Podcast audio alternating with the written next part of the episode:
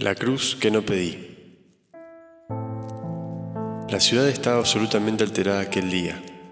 Yo había llegado hacía unos días para las fiestas y al principio no podía entender por qué este año había tanto alboroto.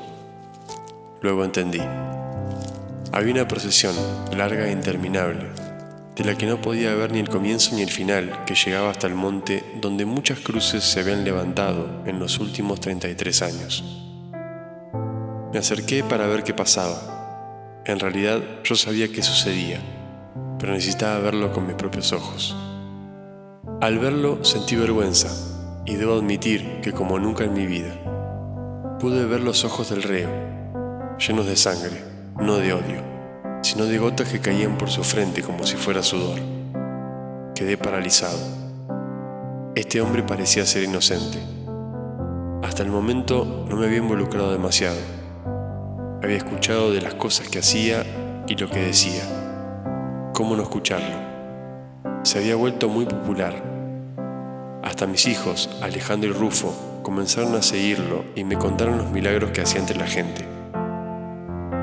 No les tomé esto como un capricho adolescente, porque pude ver en sus ojos reflejada la verdad y el brillo de la emoción de haber encontrado un camino, pero no le di importancia.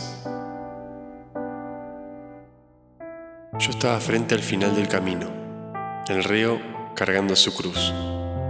No pude más que sentir vergüenza, porque yo sé que no cometió delito alguno. En fin, suspiré y cuando quise volver por mi camino, uno de los que escoltaban al reo me miró fijo y quise desentenderme haciéndome el distraído. No quería participar de esto. Usted, venga, ayude con la cruz. Lo miré, después miré su espada y el palo con puntas que tenía en la mano. Dije, quiero estar con mis hijos, quiero volver a verlos, no me puedo negar a ayudar. Todos saben qué pasaría si me niego. Así que di un paso al frente y me acerqué. Apoyé una mano sobre la madera. Se sentía áspera y pesada. El condenado estaba en el suelo, abrazado a la cruz, y cuando me vio sonrió.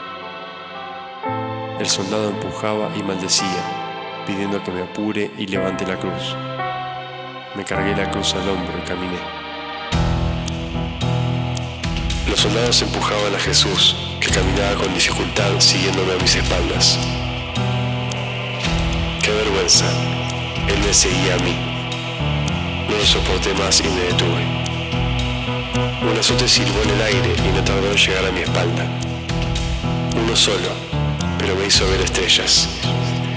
Miré hacia atrás y el reo continuaba con dificultad, pero avanzaba con la voluntad férrea sin detenerse, como si quisiera llegar hasta el final, sin resistirse.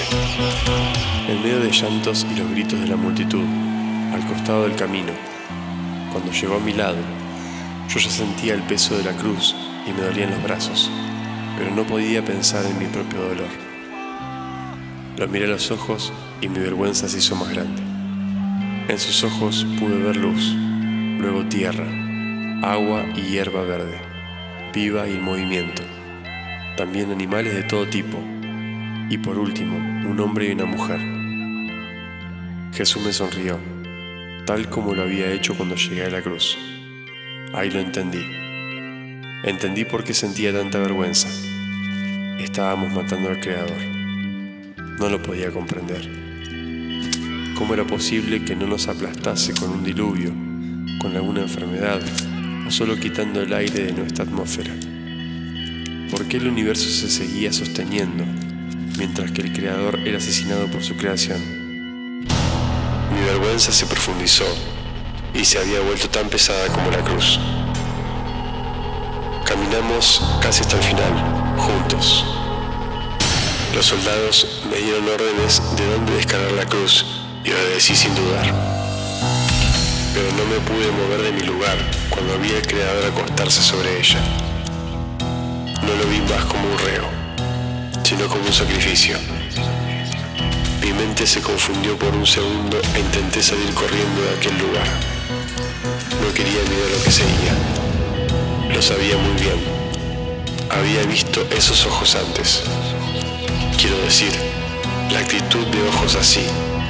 Soy hombre de campo, degollé corderos cientos de veces y no produjeron ni un sonido de queja. Esperan la muerte en silencio.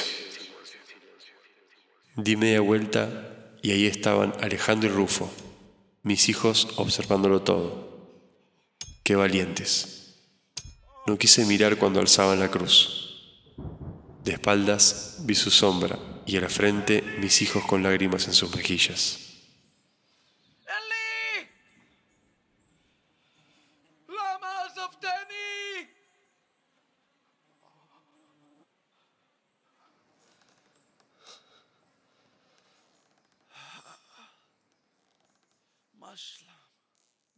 Me encontré con una cruz que no pedí, pero que tuve que cargar. Puedo decir que mi vergüenza ya no está y a cambio mi alma se siente más liviana. Y si tengo que admitir la verdad, fue cuando entendí, al final del camino, que todo eso lo hizo por mí.